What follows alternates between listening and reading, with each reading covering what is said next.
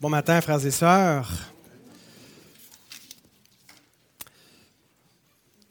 Alors, quand vient le temps de se marier, une des questions euh, qu'on se pose comme, couple qui prépare son mariage, c'est qui est-ce qu'on invite et qui est-ce qu'on n'invite pas?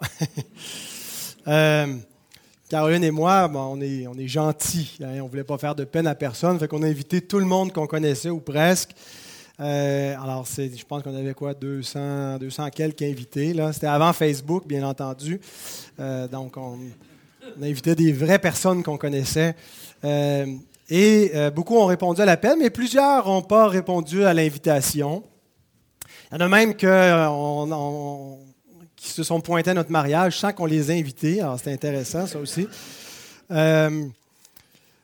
c'était pas si grave, c'est pas si grave euh, que les gens répondent pas, on l'a pas pris nécessairement personnel, on comprend que les gens peuvent avoir des fois aussi d'autres choses euh, qui auraient aimé être là, mais qui ont un empêchement, ou que, euh, comme on invite tout le monde, ben, il y en a qui... ça coûte cher, il y a un mariage, acheter des vêtements, alors on préférait faire autre chose et on vivait bien avec ça. Mais il est beaucoup plus grave de ne pas répondre à l'invitation pour les noces que Dieu prépare. Et ce sera le thème de ce matin, la parabole des noces, avec des invitations envoyées à plusieurs personnes et quelles sont les conséquences lorsqu'on ne répond pas? Alors, vous pouvez ouvrir vos Bibles dans Matthieu 22, on va lire les 14 premiers versets, et vous pouvez également vous lever pour la lecture de la parole de Dieu.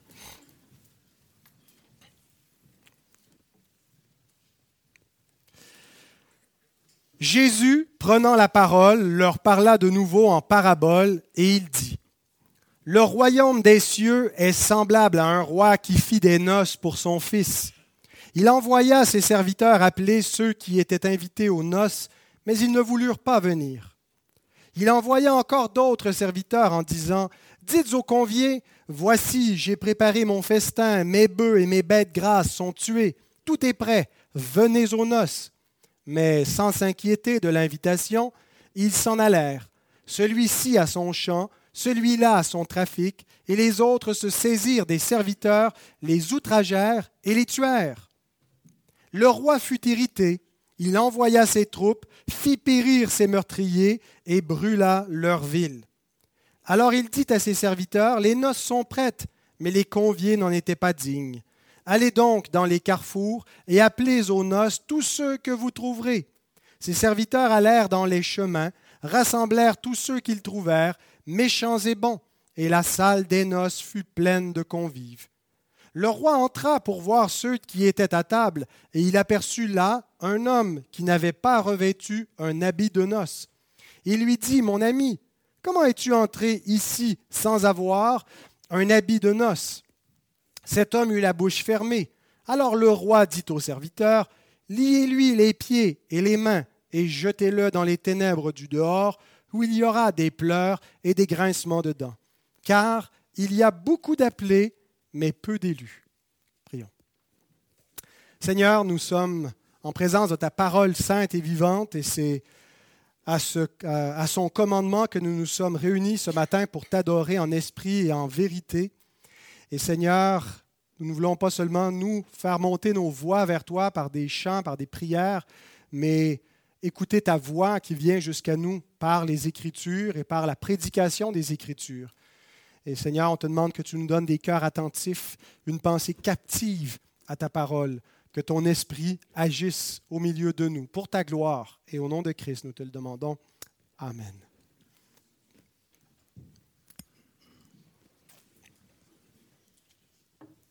Il s'agit de la troisième parabole que Jésus enseigne euh, en réponse au chef religieux qui euh, lui demande par quelle autorité il agit dans le temple. Alors, il y a eu déjà la parabole des deux fils, la parabole des vignerons meurtriers, maintenant la parabole des noces.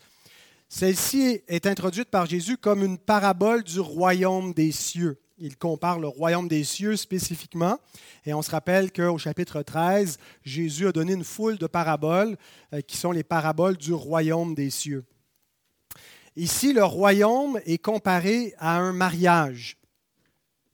Et euh, en cela, nous avons le, le but eschatologique, c'est-à-dire vers quoi ultimement l'humanité tend.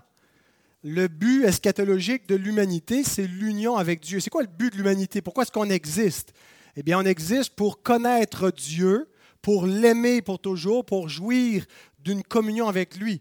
Et donc, si on ne connaît pas notre Créateur, ben on passe à côté, on manque le but de la vie, on manque le but de notre existence. Et on va vivre pour un faux but, on va vivre pour une idole qu'on va euh, se créer.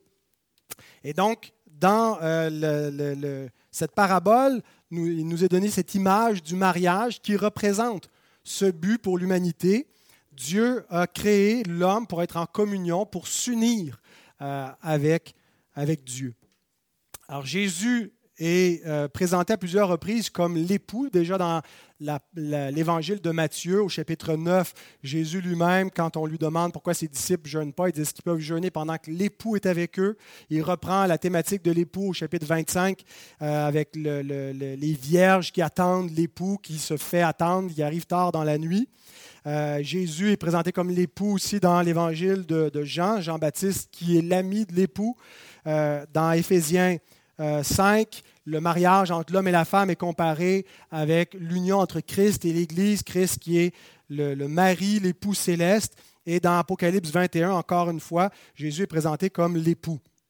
Notre destinée est accomplie dans cette rencontre avec Christ. On comprend que le plan de Dieu pour l'humanité de connaître son Dieu et de jouir de lui pour toujours, bien s'accomplit dans l'Évangile dans cette rencontre que nous avons avec Dieu par le Fils. Et on lit ceci dans Éphésiens 5, 31 et 32. C'est pourquoi l'homme quittera son père et sa mère et s'attachera à sa femme, et les deux deviendront une seule chair. Ce mystère est grand. Je dis cela par rapport à Christ et à l'Église. Il peut y avoir un certain mystère dans l'union entre l'homme et la femme qu'ils font une seule chair, mais Paul réalise que en cela il y avait euh, quelque chose de plus grand en vue dans le plan de Dieu, dans l'union de l'homme et de la femme, qui anticipait l'union entre Christ et l'Église. Il y a là un grand mystère. Il y a là quelque chose, euh, en fait, c'est le mystère de, l'existence, euh, le, but de l'existence, de connaître Dieu et d'être unis avec lui, de devenir comme une seule chair.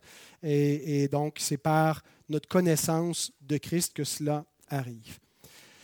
Alors on va euh, examiner cette parabole en regardant d'abord dans un premier temps les premiers invités, chapitres 1 à 7. Ensuite, les seconds invités, chapitres 8 à 13. Et on va terminer avec quelques remarques sur le verset 14, les appelés et les élus, en faisant quelques remarques terminologiques euh, de, ce qu'on a dans ce verset-là. Il y a une parabole très, très similaire qu'on retrouve dans Luc 14, versets 15 à 24, euh, de la parabole des noces, mais elle n'est pas exactement identique et il semble vraiment que Jésus aurait euh, utilisé une parabole, la même parabole deux fois, mais dans des contextes différents. Alors, c'est parfois quand on lit des, des, scènes similaires ou des enseignements similaires de Christ, ça ne veut pas dire que c'est deux façons contradictoires de la rapporter. Des fois, c'est que Jésus l'a enseigné dans deux contextes différents avec des variantes. Euh, et je pense vraiment que c'est le cas ici avec la parabole des noces. Euh, alors, ce que vous avez dans Luc 14 euh, est dans un autre contexte que celui qu'on retrouve dans Matthieu 22 où il est à Jérusalem. et donc, les accents sont un peu différents, même s'il y a des points communs. Alors, commençons avec les premiers invités. C'est une parabole qui contraste deux catégories d'invités et si on veut les euh, placer dans l'histoire de la rédemption, euh, dans l'actualité, qu'est-ce que ça veut dire? Ben, ça compare les Juifs et les païens. Et donc Jésus, ce n'est pas la première fois qu'il euh, évoque ce thème-là, surtout dans la réponse qu'il donne aux chefs religieux qui le questionnent. À plusieurs reprises, Jésus leur montre que les, païens vont passer devant eux dans le royaume des cieux. Alors Jésus, pendant son ministère, a rappelé, euh, quand il a envoyé ses disciples, par exemple, il leur a dit dans Matthieu 10, n'allez pas euh, ni chez les Samaritains, ni chez les païens, mais allez seulement chez les brebis perdues de la maison d'Israël. Il a dit, dans Matthieu 15, euh, quand la femme euh, syro-phénicienne lui demandait une guérison pour sa fille, je n'ai été envoyé qu'aux brebis perdues de la maison d'Israël. Alors, ce n'est pas que Jésus n'apportait un salut que pour les Juifs, mais pour le moment, euh, dans la séquence chronologique dans laquelle Dieu accomplissait son plan, c'était premièrement pour les Juifs. Et donc, à ce moment-là, le ministère se passe en Israël. Ce n'est pas qu'ils vont avoir un, autre salut ou un plus grand salut que les païens, mais c'est que chronologiquement, c'est pour eux que ça arrive. Et on a cette dualité eschatologique, juif-païen, qui est répétée souvent par l'apôtre Paul, le juif premièrement, puis le, grec. Trois fois, il utilise cette expression au début de l'épître aux Romains, pour qu'on comprenne bien le changement qui s'est produit euh, au premier siècle lorsque les, promesses de Dieu se sont accomplies et que le, salut est arrivé tel qu'Israël l'attendait. Et donc Paul nous dit par exemple dans Romains 1, verset 16, Je n'ai point honte de l'Évangile, c'est la puissance de Dieu pour le salut de quiconque croit, du juif premièrement, puis du grec. Les destinées ultimes des juifs et des grecs, les grecs qui représentent les non-juifs, les païens. Donc, on est représenté par le, mot grec ici, nous qui ne sommes pas descendants d'Abraham. Donc, les destinées ultimes des hommes sont révélées dans un ordre. Et c'est les destinées à la fois en vue du salut, mais en vue du jugement, ici. Paul va dire dans le deuxième chapitre de Romains, il va reprendre deux fois encore cette expression-là, une fois pour le jugement, une fois pour le salut. Il dit, euh, Romains 2, 9 et 10, Tribulation et angoisse sur toute âme d'homme qui fait le mal, sur le juif premièrement, puis sur le grec. Donc, jugement de Dieu, tribulation et angoisse, c'est vraiment l'idée du jugement. Sur le juif premièrement, puis sur le grec. Gloire, honneur et paix pour quiconque fait le bien, pour le juif premièrement, puis pour le grec. Et donc, la félicité pour ceux qui euh, ont une justice parfaite, bien, euh, pour le juif premièrement, puis pour le grec. Ce n'est pas juste un ordre chronologique, c'est un ordre chronologique, mais c'est aussi un ordre micrologique versus macrologique. Euh, ou, plutôt on pourrait dire un, microcosme, micro, microcosmique et micro, macrocosmique, un petit monde, Israël, où on a le, jugement et le salut en miniature et qui nous donne un exemple à l'échelle universelle du salut pour l'humanité et du jugement pour l'humanité.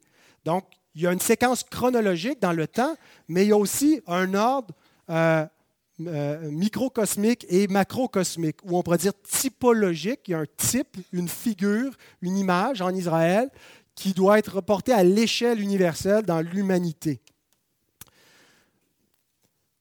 Et c'est important d'avoir cette, conception-là d'Israël puis des Grecs pour bien comprendre euh, toute la trame de cette parabole, mais aussi de toute cette section. Parce que Jésus, c'est une section importante de, Matthieu où il va euh, annoncer des jugements qui vont venir sur Jérusalem, sur le temple, et ça nous parle de l'avènement du Fils. Et donc, on n'est pas certain, est-ce que Jésus parle de la fin du monde? Est-ce qu'il parle de la destruction de Jérusalem en l'an 70? Et en fait, il parle de deux choses en même temps. Il parle du salut d'Israël et du jugement d'Israël, mais qui est une figure de ce qui va se passer à l'échelle universelle. Euh, et donc, on commence avec la maison d'Israël pour ensuite élargir. Israël est un microcosme de l'humanité. Alors, avec ça en tête, Juifs premièrement, les premiers invités, puis les Grecs deuxièmement, les deuxièmes invités. Trois choses à dire, trois choses qui distinguent les premiers invités dans la parabole par rapport au deuxième. Premièrement, euh, les trois choses qui distinguent, c'est l'appel, le refus et le jugement des premiers invités. L'appel, le refus et le jugement des premiers invités. L'appel des invités. comme dans la parabole du des, vignerons, juste avant, euh, deux fois, on a vu le, le maître de la vigne qui envoie ses serviteurs vers les vignerons. Deux fois, on voit ici le roi qui envoie ses serviteurs appeler les invités. Le verset 3 dit littéralement, il envoya ses serviteurs appeler les appelés. pour des raisons peut-être euh, pour alléger le, texte en français, c'est traduit, il envoya ses serviteurs euh, appeler ceux qui étaient invités, mais c'est appeler les appelés. Ce qui est traduit par les invités, c'est les appelés finalement. Les Juifs, c'était les appelés, c'était les invités. En fait, c'est la famille immédiate. Ça, c'est sûr, quand tu t'assois pour dire, bon, qui on invite au mariage, on invite-tu eux autres, on n'a pas le choix, c'est la famille immédiate, faut on ne peut pas, pas les inviter. Alors, c'est les, premiers invités parce que c'est les descendants d'Abraham. C'est la famille naturelle. Euh, et ils ont une appartenance naturelle à à, ce, mariage, ils sont concernés directement par ces noces parce que c'est à leur père que ça a été promis. Romains 9, 2 à 5, Paul dit, J'éprouve une grande tristesse et j'ai dans le cœur un chagrin continuel, car je voudrais moi-même être anathème et séparé de Christ pour mes frères, mes parents selon la chair, qui sont les Israélites, à qui appartiennent l'adoption, la gloire, les alliances, la loi, le culte, les promesses et les patriarches, et de qui est issu, selon la chair, le Christ, qui est au-dessus de toutes choses, Dieu béni éternellement. Amen. Et donc Paul poursuit en distinguant deux Israël, l'Israël selon la chair, les enfants selon la chair et les enfants de la promesse. Alors, ils sont les invités. Ils sont appelés. Et longtemps d'avance, ce peuple est préparé par les prophètes euh, pour ces noces à venir lorsque le, Fils de Dieu viendrait. Et au moment donc où on arrive à la fin des siècles, Dieu envoie d'abord un héros devant euh, le Seigneur pour préparer le peuple. Jean-Baptiste, qui est l'ami de l'époux et qui doit préparer l'épouse, qui doit préparer les invités. Euh, et il est partiellement accueilli. Certains vont accueillir la prédication de Jean-Baptiste, en particulier les pécheurs, les prostituées, les publicains qui se repentent, mais euh, une grande partie du peuple va suivre les chefs qui, eux, ne, se repentent pas à la prédication de Jean-Baptiste, donc ne répondent pas à l'appel. Dieu continue d'appeler par la venue de Jésus. Hein, quand Jésus vient, le royaume vient. Et Jésus lui-même déclare que le royaume est là, que le festin est prêt. Il leur dit, venez, mangez, entrez. Et les apôtres, après que, Jésus euh, ait, eu l'ascension, qu'il soit reparti, ont continué l'invitation. L'invitation n'a pas terminé à la mort et la résurrection de Jésus. Toute la génération euh, la première génération de l'Église, l'Église a continué d'appeler Israël et la, plupart des premiers chrétiens étaient d'origine juive. Donc l'appel des invités. Ensuite, le refus des invités. On a euh, au verset 3, ils ne voulurent pas venir, mais euh, le, texte dit plutôt littéralement, ils ne voulaient pas venir. Ce n'est pas un naoriste, c'est un imparfait. Autrement dit, ce n'est pas comme un, on ne devrait pas le traduire par un passé simple. Ils ne voulurent pas, mais comme un imparfait. Ils ne voulaient pas. Ça fait quoi la différence entre ils ne voulurent pas et ils ne voulaient pas? Euh, l'imparfait, en grec comme en français, a une idée de répétition, une idée de durée. On dit que c'est un temps itératif. Euh, ce n'est pas juste quelque chose de ponctuel qui arrive dans le passé, mais c'est quelque chose de continuel qui est arrivé pendant un certain laps de temps dans le passé. Donc, ils ne voulaient pas venir. Ils ont été appelés plus d'une fois. Donc, ça nous dit que le refus est de propos délibérés et réfléchis. Ils ont eu plus d'une fois euh, l'invitation et ils l'ont refusé plus d'une fois. Est-ce qu'on n'a pas le droit de refuser une invitation à un mariage? On n'est pas obligé de l'accepter. Alors Jésus prend cet exemple-là. Euh, qu'est-ce qu'il y avait de grave dans la parabole que Jésus euh, utilise pour nous communiquer la gravité du, refus. on comprend que c'est grave de refuser l'Évangile, mais qu'est-ce qu'il y a de grave dans l'exemple que Jésus donne de refuser une invitation de noces pour qu'éventuellement le roi décide de, détruire la ville de ces gens-là? Bien, euh, D'abord, si on ne perçoit pas qu'il y a une grave offense, c'est parce qu'on ne vit pas dans les mêmes mœurs. Aujourd'hui, refuser une invitation à des noces, euh, c'est quelque chose qui se fait, mais dans les mœurs du Proche-Orient ancien, c'était une offense, c'était une insulte. Euh, deuxièmement, ce n'est pas un mariage quelconque, c'est un mariage royal. Euh, c'est le roi lui-même qui invite les, gens au mariage de son fils. Et troisièmement, ce qui démontre l'offense qui est faite, c'est les raisons qui sont invoquées pour refuser de venir euh, aux noces. Et on a ces raisons au verset 5. Mais sans s'inquiéter de l'invitation, ils s'en allèrent, celui-ci à son champ, celui-là à son trafic. Dans la version qu'on retrouve dans Luc de la parabole similaire, ces, raisons-là sont présentées vraiment comme des excuses. Luc 14, 18 à 20. Mais tous unanimement se mirent à s'excuser. Le premier lui dit, J'ai acheté un champ et je suis obligé d'aller le voir. Excuse-moi, je te prie. Un autre dit, J'ai acheté cinq paires de bœufs et je vais les essayer. Excuse-moi, je te prie. Un autre dit, Je viens de me marier et c'est pourquoi je ne puis aller. Donc, bien sûr, ce, sont des, des, fausses excuses, des raisons pour ne pas y aller parce qu'ils ne veulent pas y aller. Mais les gens ont mieux à faire que de s'inquiéter de cette Et il y a vraiment un parallèle avec les gens de cette vie, les gens d'aujourd'hui qui euh, ont trop d'occupations pour s'inquiéter des choses éternelles, s'inquiéter des noces du royaume des cieux. Euh, ils ont, d'autres choses à faire. Ils ont du magasinage, ils ont euh, du travail, il faut qu'ils élèvent leurs enfants. ils n'ont pas le temps de s'occuper de ça.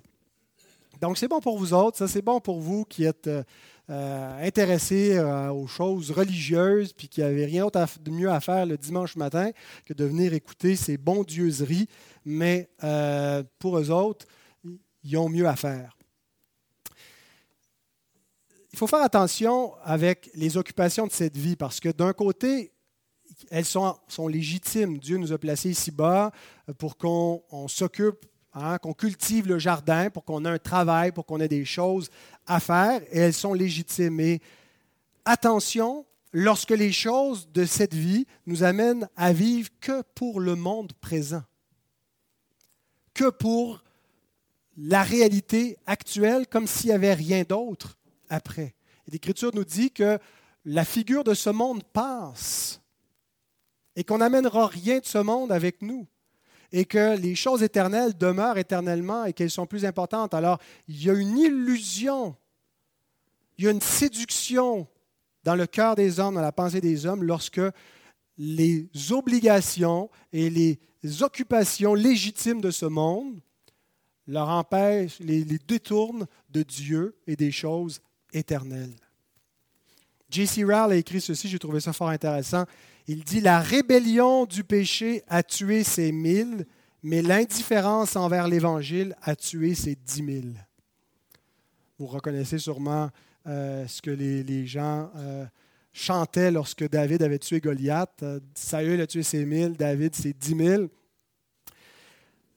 La rébellion du péché, des fois, nous paraît très, très grave. On voit les gens qui, parfois, vivent une vie dissolue, une vie hostile à Dieu. Mais ce n'est pas la majorité des gens. La majorité des gens, ce n'est pas nécessairement une rébellion ouverte là, qui, est très, très marquée. C'est une sorte d'indifférence, de froideur, d'indifférence face à Dieu, face à l'Évangile, face au message qu'on leur dit. Ils veulent juste faire leur train-train quotidien, mener leur vie comme ils l'entendent. Bien sûr, c'est une rébellion, ça aussi, mais ce n'est pas une rébellion peut-être avec un degré qui, qui est aussi perceptible que d'autres, mais qui en emporte beaucoup plus parce qu'ils pensent que tout va bien. Mais souvent, cette indifférence, cette euh, négligence de l'invitation se transforme en hostilité, en intolérance. Et c'est ce qu'on voit au verset 6. Il y en a simplement qui vaquent à leur occupation, qui se détournent, mais d'autres qui deviennent extrêmement hostiles devant les serviteurs qui les invitent aux noces. Et donc, la manifestation ultime de ce refus est présentée au verset 6. Les autres se saisirent des serviteurs, les outragèrent et les tuèrent. Le refus de l'Évangile se manifeste parfois par l'indifférence, d'autres fois par l'hostilité. C'est le même refus. Et souvent, l'hostilité, c'est l'indifférence cumulée qui finit par devenir de l'hostilité. Mais donc ici, ça se réfère aux premiers invités. La parabole vise spécifiquement les premiers invités, c'est-à-dire le peuple juif, et dans le contexte, Jésus nous a parlé de Jean-Baptiste qu'ils ont rejeté, qu'ils ont mis à mort, et qui vont faire la même chose avec lui. Alors ça nous dit donc euh, qu'ils ont outragé, qu'ils ont persécuté et qu'ils ont tué les serviteurs du roi qui les envoyait. C'est ce qui a été fait avec Jean-Baptiste, ce qui a été fait avec Jésus, ce qui a été fait avec l'Église euh, des premiers disciples. Alors après l'appel et le refus des invités, on a le jugement des invités au verset 7. Le roi fut irrité, il envoya ses troupes, fit périr ses meurtriers et brûla leur ville. On a une répétition de ce qui a été mentionné à plusieurs reprises depuis la, colère dans le temple, qui anticipe la colère de Dieu sur le temple, depuis le, figuier maudit, euh, qui figuier qui représente Israël, maudit par Christ, qui interprète la colère dans le temple, euh, depuis la parabole des, euh, des vignerons, où il dit la vigne va vous être enlevée, ils vont périr misérablement, où Jésus annonce le jugement et qui va annoncer avec beaucoup plus de précision dans les prochains chapitres, le jugement sur Jérusalem. Il ne parle pas de n'importe quelle ville ici. Hein. il, brûla leur ville, spécifiquement la ville, la capitale du peuple d'Israël. Et ce jugement, il n'est pas futur. Il est derrière nous. Euh, il a été exécuté par le Seigneur en l'an 70. Certains, par contre, se demandent si véritablement on peut voir la destruction de Jérusalem en 70 par les armées de Titus, général euh, romain, futur empereur romain, comme si on peut vraiment considérer ça comme ses troupes. Les troupes du roi, il a envoyé ses troupes, maintenant il a envoyé les Romains, les troupes de Dieu, c'est les anges, euh, c'est peut-être les saints glorifiés, mais ce n'est certainement pas l'armée des païens.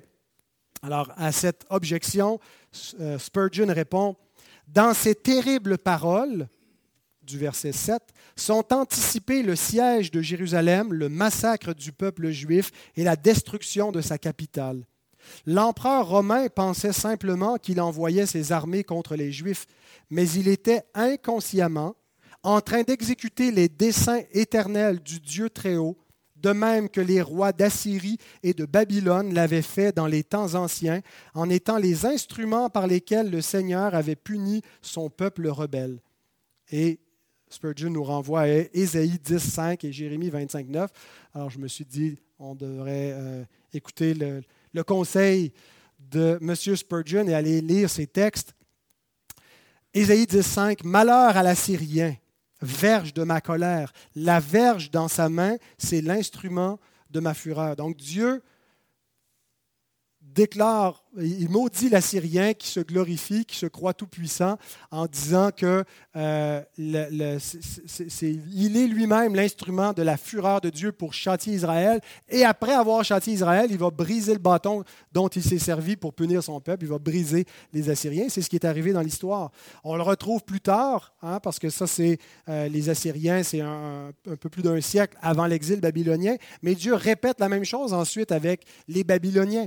Hein, vous n'avez pas appris la leçon avec l'Assyrie qui a détruit votre sœur Israël au nord. Il parle à Judas, euh, la, tribu du sud. Et donc, je vais faire venir à votre tour maintenant une autre nation pour vous châtier, les Babyloniens. Et Jérémie était le prophète qui vivait à cette époque-là, 25, 8 et 9. Il dit, c'est pourquoi ainsi parle l'Éternel des armées. Parce que vous n'avez point écouté mes paroles, j'enverrai chercher tous les peuples du septentrion, dit l'Éternel. Euh, et j'enverrai auprès de Nebuchadnezzar, roi de Babylone, mon serviteur. Je le ferai venir contre ce pays et contre ses habitants et contre toutes ces nations alentour afin de les dévouer par interdit et d'en faire un objet de désolation et de moquerie des ruines éternelles.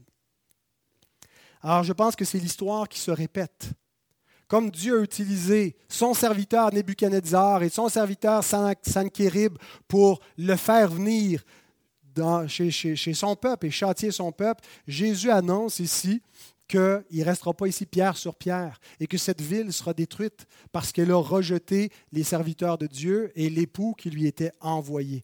Sauf qu'il y a une différence cette fois.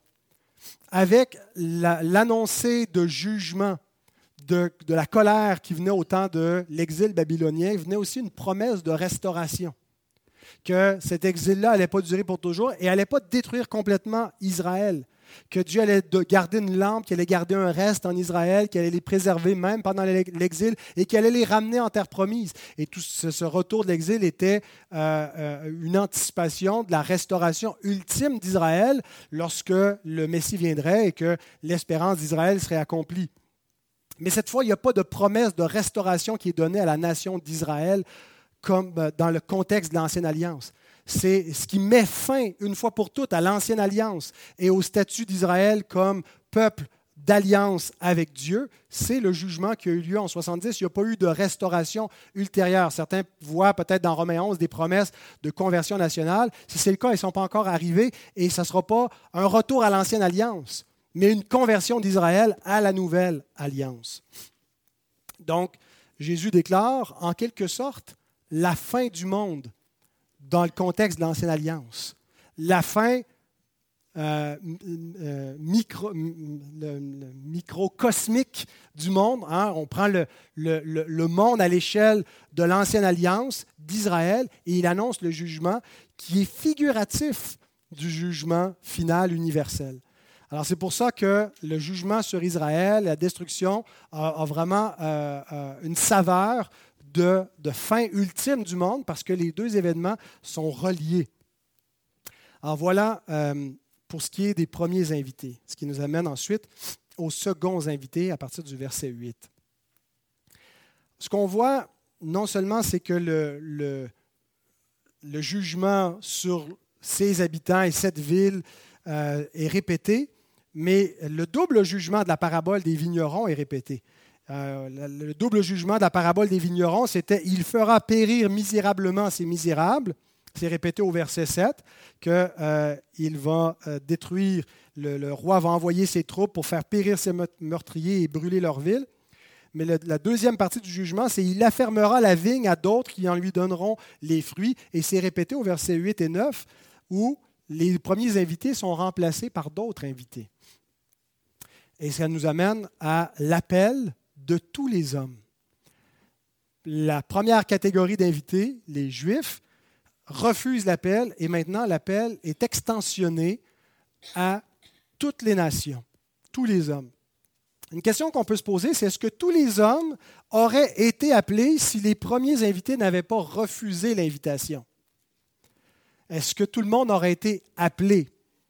Euh, parce que la parabole donne l'impression que la raison pourquoi il va, il se tourne vers les autres, euh, les gens dans les rues un peu partout, c'est parce que les premiers ont refusé, parce qu'ils étaient rentrés, il n'y aura pas eu de place pour les deuxièmes.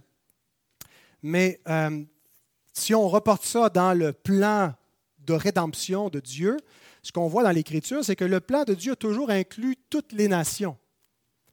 Cependant, la Bible nous dit que dans les âges passés, il a laissé toutes les nations suivre leur propre voie. Acte 14, 16 n'est pas que les, païens étaient exclus de facto du salut, mais euh, pendant un temps, Dieu n'a pas activement envoyé des serviteurs pour leur annoncer la voie du salut. Il s'est concentré sur Israël, il y avait une lampe en Israël, mais il y a eu quelques païens comme Rahab, comme euh, Naaman et d'autres qui, euh, quand, quand, les Juifs sont allés en exil, on peut même voir en Nebuchadnezzar euh, peut-être la, figure d'un converti, mais en tout cas, il y avait l'espérance d'Israël qui était connue en dehors d'Israël parce qu'on voit les premiers adorateurs pour accueillir le Christ qui naît dans l'évangile de Matthieu. Ce sont des mages venus d'Orient, des païens qui donc avaient cette, cette anticipation. Alors, il y a toujours eu une place pour les païens, mais ce n'était pas principalement vers eux que Dieu euh, se, tournait. Il les a laissés pendant un temps suivre leur propre voie. Mais l'heure est venue de les inviter. Et ce revirement vient sous la forme d'une grâce pour les païens, mais qui coïncide avec un jugement sur Israël. Et Paul explique en fait, ce qu'on voit, on voit quand on lit le livre des Actes, historiquement, ce, revirement arrivé.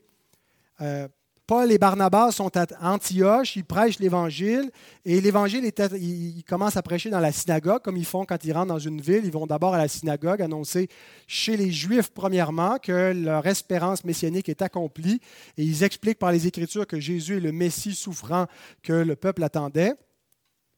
Euh, et donc, les Juifs sont, un peu intrigués, leur donnent rendez-vous la semaine d'après, mais là, toute la ville est présente et une grande partie des, Juifs de la synagogue se mettent à les injurier. On lit ceci dans Acte 13, 46. Paul et Barnabas leur dirent avec assurance, C'est à vous, premièrement, que la parole de Dieu devait être annoncée, mais puisque vous la repoussez et que vous vous jugez vous-même indigne de la vie éternelle, voici, nous nous tournons vers les païens alors, ce qu'on voit historiquement, Paul l'explique ailleurs théologiquement.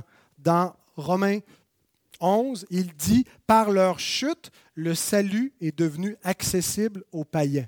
Ce n'est pas que s'ils n'avaient pas chuté, il n'y aurait pas eu un salut pour les païens. Paul nous dit même que quelle serait leur conversion sinon la résurrection d'entre les morts? Mais Dieu utilise historiquement la chute d'Israël, l'endurcissement d'Israël comme point de, bascule pour amener le salut aux païens. Et c'est exactement ce que Jésus annonce dans cette parabole, versets 9 et 10. Lorsque les premiers invités rejettent, il, euh, on lit ceci, Allez donc dans les carrefours et appelez aux noces tous ceux que vous trouverez. Ses serviteurs allèrent dans les chemins, rassemblèrent tous ceux qu'ils trouvèrent, méchants et bons, et la salle des noces fut pleine de convives. Donc la mission commence et on voit surtout euh, après la résurrection, pendant le ministère terrestre de Jésus, il n'agit que auprès des brebis perdues de la maison d'Israël. Mais après sa résurrection, il dit Allez, faites de toutes les nations des disciples. Il y a des indications plus précises par étapes dans le livre des Actes, commencez par Jérusalem, la Samarie et jusqu'aux extrémités de la terre. Vous êtes mes témoins. Et donc, il les envoie dans cet ordre-là. Et donc, la mission se poursuit aujourd'hui. Et nous sommes concernés d'abord en ce que nous avons été invités et nous avons répondu à l'appel, mais nous, devons nous voir non seulement comme les invités qui ont répondu, mais aussi comme les serviteurs qui sont envoyés, qui continuent d'inviter. Nous continuons de faire entendre cette invitation aux noces et nous invitons les autres hommes. Dans cette deuxième partie de la parabole, Jésus poursuit en nous montrant que comme les premiers invités ont été jugés, tous les hommes seront jugés.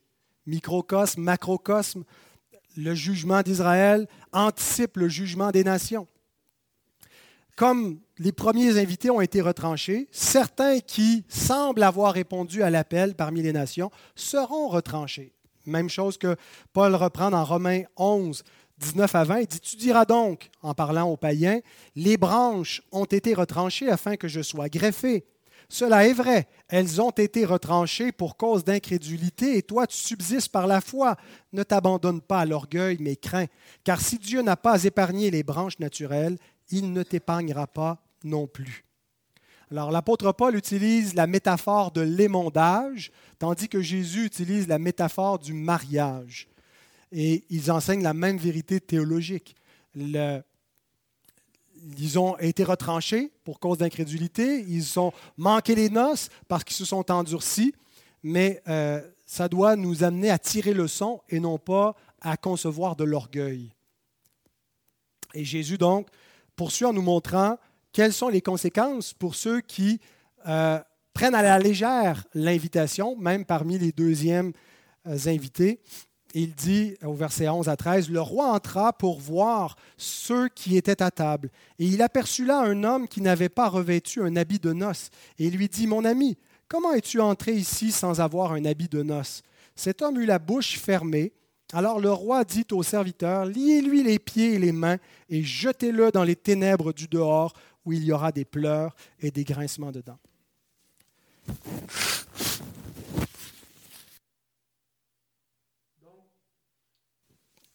la plupart des, spécialistes, euh, en fait, sont incertains à savoir l'histoire de l'habit de noces. Est-ce que euh, c'était une faute parce que l'habit était fourni euh, aux invités, surtout dans un mariage royal? On invite toutes sortes de gens, des pauvres qui vont être misérablement vêtus. Donc, pour qu'ils soient à la hauteur de la circonstance, on leur fournit l'habit des noces. Ou est-ce que tout ce qui était simplement requis, euh, et d'autres semblent dire que ce n'est pas une tradition qui est vraiment attestée qu'on fournissait un habit de noces, mais ce qui était requis, c'était qu'on vienne en vêtements blancs et propres, euh, donc des habits qui auraient été lavés.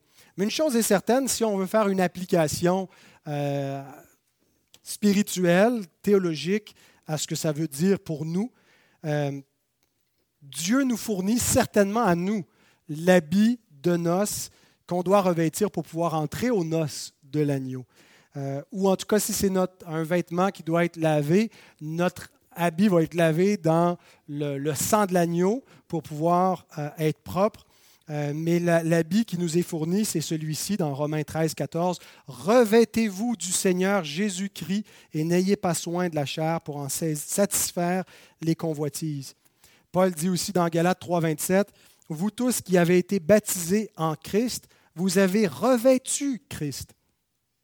Le salut euh, consiste à être revêtu.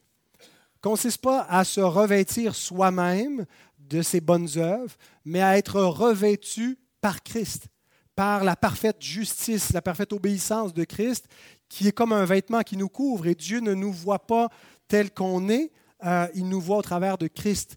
Il voit Christ qui nous revêt, et c'est ce qui fait qu'on peut euh, entrer aux noces et subsister. Mais certains s'introduisent furtivement parmi les saints. Dans l'histoire de l'Église, il y a des, dizaines, des milliers de personnes qui ont faussement professé la foi, qui ont rejoint les rangs des chrétiens, qui ont fait partie des églises de multitude, des églises de masse, euh, et qui se sont retrouvés en quelque sorte euh, dans la, chrétienté sans véritablement avoir revêtu Christ par la foi. Et donc, c'est ce qu'on voit ici, c'est cet homme qui eut la bouche fermée parce qu'il n'a pas la noces et il n'a aucune excuse. Hein, l'expression il eut la bouche fermée veut dire qu'il n'y avait rien à redire parce qu'il n'y avait aucune raison pour justifier qu'il était là sans habit de noces. S'il est donné ou si euh, euh, il faut venir avec un vêtement blanc tout simplement. Mais donc il venait là un peu comme avec défiance de l'invitation du roi sans tenir compte, sans égard pour l'honneur de ce roi qui l'invite en pensant pouvoir se présenter. Et la Bible nous dit dans Romains 3, euh, 19 que tout le monde va avoir la bouche fermée devant Dieu par la loi, qu'il n'y a personne qui peut redire quoi que ce soit. Tout le monde va être trouvé coupable s'il n'est pas revêtu de Christ.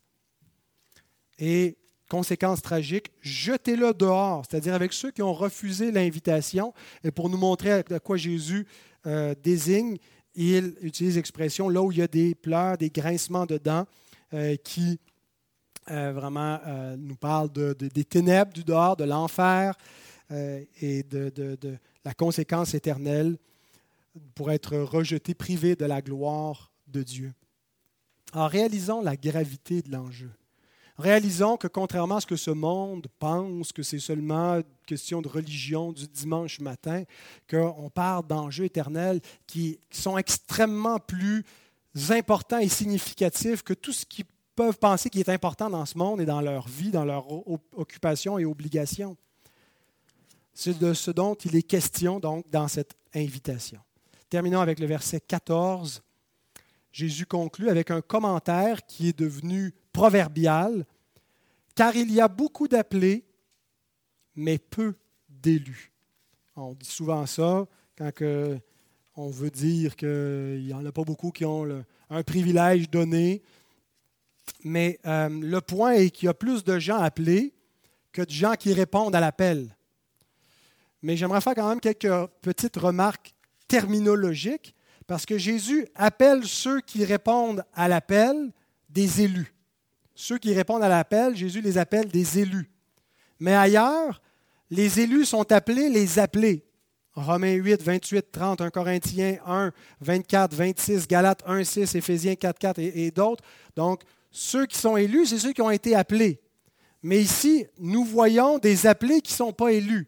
Alors, ça crée une confusion. Comment savoir si je suis un appelé non élu ou un, élu appelé? Euh, la Bible distingue entre deux appels. Il y a un appel général et un appel efficace. Quand la Bible parle des élus qui sont des appelés, elle désigne l'appel efficace. Ça ne veut pas simplement dire appelé au sens universel. Tous les hommes sont appelés par Dieu. Dieu ne tient pas compte des temps d'ignorance. Il a laissé pour un temps les hommes suivre selon leur propre voie. Il annonce maintenant à tout homme qu'il a qu'ils ont à se repentir. L'appel est universel, tous les hommes sont appelés. Mais l'appel général n'est pas un appel efficace en soi. N'est pas l'appel qui produit automatiquement la nouvelle naissance, qui produit la régénération. Ça, c'est l'appel efficace qui, lorsque euh, la conversion se produit, on entend l'Évangile et l'Esprit convainc le cœur et on répond par la foi à l'appel. Et donc, ça, c'est un appel efficace qui est aussi irrésistible, comme la naissance. Votre naissance est irrésistible, vous n'avez pas décidé de naître, vous êtes né malgré votre volonté, ça vous a été imposé, vous existez malgré votre volonté. Ben, Jésus compare la régénération à la naissance, il l'appelle une nouvelle naissance, entre autres parce qu'elle est irrésistible. Il dit que ceux qui sont nés de nouveau ne sont pas nés de la volonté de l'homme, mais sont nés de Dieu, ne sont pas nés de la volonté de la chair, ils sont nés de la volonté de Dieu qui les a engendrés parce qu'il les a appelés par sa propre parole efficace. Ah, et notre confession, donc, nous parle de cet appel efficace au chapitre 10, paragraphe 1. Ceux que Dieu a prédestinés à la vie, il lui plaît, autant que lui seul a fixé, de les appeler efficacement par sa parole et son esprit, hors de l'état de péché et de mort dans lequel ils sont par nature, à la grâce et au salut par Jésus-Christ il éclaire spirituellement leur intelligence et leur donne de comprendre à salut les vérités divines. Il enlève leur cœur de pierre pour leur donner un cœur de chair. Il renouvelle leur volonté et par son pouvoir tout-puissant les oriente vers ce qui est bien et les attire efficacement à Jésus-Christ. C'est cependant très librement qu'ils viennent, Dieu produisant leur vouloir par sa grâce. Alors, quand on parle d'un appel irrésistible, on ne veut pas dire qu'ils sont contraints, puis ils viennent en, criant, puis en, rebutant, puis en kiquant contre la volonté de Dieu. Ils viennent très librement, mais ils ne peuvent pas faire autrement parce que leur volonté est dorénavant affranchie. Euh, et donc, ils, ils répondent à cet appel-là. Alors, les élus dont Jésus parle sont ceux qui ont répondu à l'appel. Des fois, on se demande, est-ce que je suis un élu? Mais on n'a pas besoin de d'avoir un, télescope théologique pour essayer de voir dans l'éternité passée si Dieu nous a élus. On sait qu'on est élu si on a la foi en Christ, si on a répondu à l'appel, si on comprend les vérités de l'Évangile, parce que ceux du dehors ne les comprennent pas. L'homme naturel ne reçoit pas les choses de l'esprit. Pour lui, ça reste un mystère. Euh, il ne peut pas voir comment des choses, euh, ce discours-là, cette invitation-là à un Dieu qu'on n'a jamais vu, un, roi euh, dont on a entendu parler mais qu'on ne voit pas, comment ça, ça peut être plus important que tout le reste de la vie? Mais le croyant en est persuadé. Et ce n'est pas c'est pas lui qui a fait la différence, c'est l'appel efficace de Dieu dans son cœur qui lui a donné non seulement l'intelligence pour comprendre, mais une volonté nouvelle pour répondre à cet appel-là par la repentance et par la foi pour suivre Christ. Alors terminons avec une, réflexion de Spurgeon sur ce mystère de l'élection divine euh, qui commente le verset 14. Il dit, Beaucoup sont appelés. Ce n'est pas là que se trouve la limite. Nous prêchons un évangile qui n'est pas restreint tous ceux qui entendent cet évangile sont appelés, mais cela ne vient pas avec puissance dans tous les cœurs, puisque peu sont élus. Le résultat manifeste que, d'une manière ou d'une autre, les masses manquent le festin des noces, tandis que quelques âmes choisies le trouvent par le choix de la grâce de Dieu.